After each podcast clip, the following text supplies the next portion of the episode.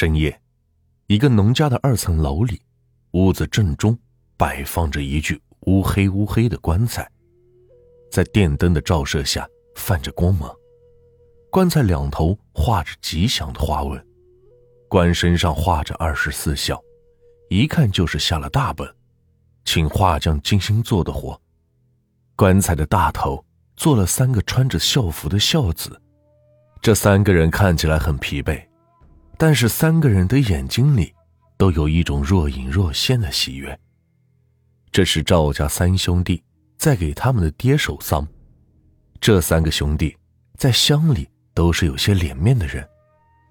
老大是乡政府的秘书，平时巴结的人不少。老二在城里开酒楼，赚的钱也不少，早在城里买了房子，基本上是不回农村了，因为自己爹下世了。这才回来。老三呢，在镇上开着个面粉厂，在兄弟三个中是最有钱的。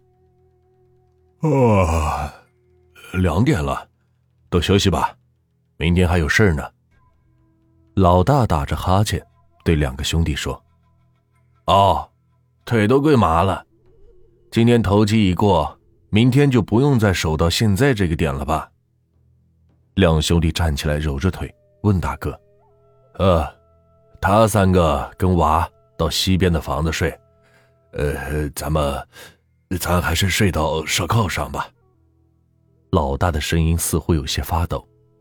三个人上了烧炕，没脱下衣服就睡下了。躺下没多久，突然老大一个机灵坐了起来，屏住呼吸，歪着脑袋盯向堂屋里，低声的吆喝着兄弟：“老二、老三。”起来！老二和老三也还没有睡着，被老大这么一喝，都是一惊。咋了，哥？你俩听，这是啥声音？老大紧张的对着两兄弟说。两兄弟爬起来，坐到炕上，竖起耳朵听了一下，对老大说：“没啥吧，我俩没听。”两兄弟的话还没说完，堂屋里。响起了嘎巴巴的声音，声音很响。三个兄弟愣了一下，鞋都顾不上穿，冲向了堂屋。他们惊呆了，他们发现棺材在裂开，棺材盖已经是裂了一个口子。嘎巴，嘎巴，一声比一声响，整个屋子的人都被惊醒了。睡在楼上的女人也跑了下来，一屋子的人。目瞪口呆的盯着棺材，都不敢说话。看着棺材裂的是越来越厉害，一屋子的人惊恐的盯着棺材，也是不知道该怎么办。看着棺材裂的是越来越厉害，心里是恐惧到了极点。这样不行啊，赶紧想办法。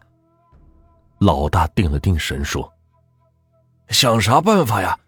这是咋回事啊？棺材咋能……”咋能裂开？老二结结巴巴的说：“得是咱爸，爸对我们有啥不满意的？该不会是跟那个啥有关系吧？咱爸生气了。”老三试探着问着老大：“胡说！这事你可少说，别再提了。这明显是你买的棺材不行。”老大喊道：“去，拿麻绳来。”先捆住，这天亮了再想办法。绳子拿来了，可是没人敢过去捆，因为棺材盖已经是裂了一条很大的缝隙。来，老二、老三，你俩搭把手，我来捆。三个人战战兢兢的用麻绳横着捆住了棺材，又拿了根木棒绞紧。干完后，三个人是面色苍白，一身的大汗。一屁股坐在地上，是大口喘气。这一屋子的人都不敢睡了，围着棺材，又是磕头，又是烧纸，说好话。可是，棺材还在继续慢慢的崩裂着。屋里的人都担心到了极点，真害怕麻绳被撑断，棺材是全部裂开，让死人又暴露出来，这是很不吉利的事情。就在担心想办法的时候。传来了公鸡打鸣的声音，屋子里的人发现棺材就这样停止了崩裂，悬着的心总算是放了下来。一家人一起商量，棺材裂成这样也不是办法呀，就算是不再裂了，绑个麻绳下葬，让人笑话呢。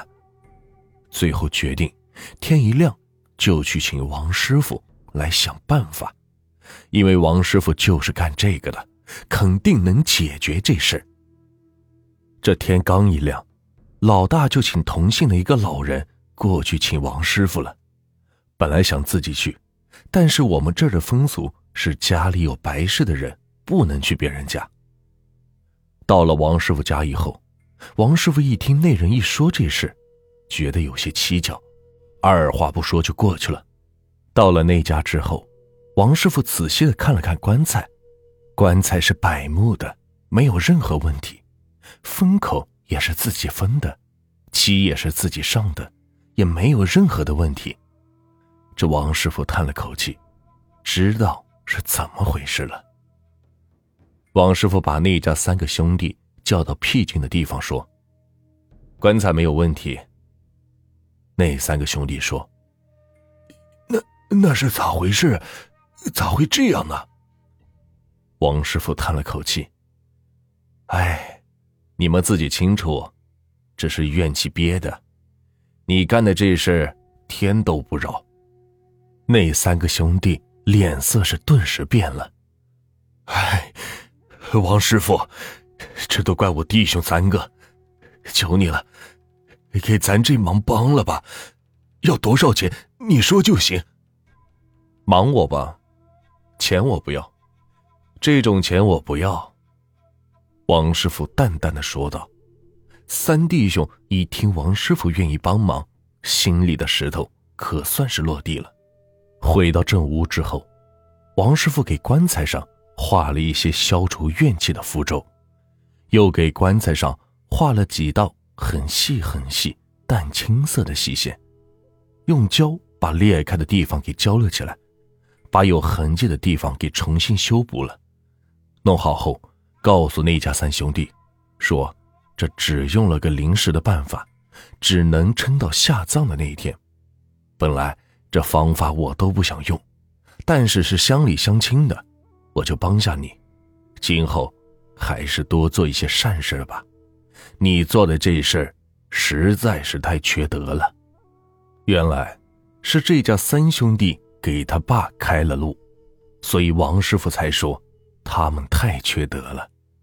这所谓的开路呢，就是老人不该死，还有阳寿，但是因为老人生了病又治不好，儿女烦了不想管了，就找到一些会邪法的人，一夜消掉本该还有的阳寿。这三兄弟的父亲，一个多月前中风了，治不好。三个兄弟不想管了，就在外县找了个会开路的人，给他爸开了路。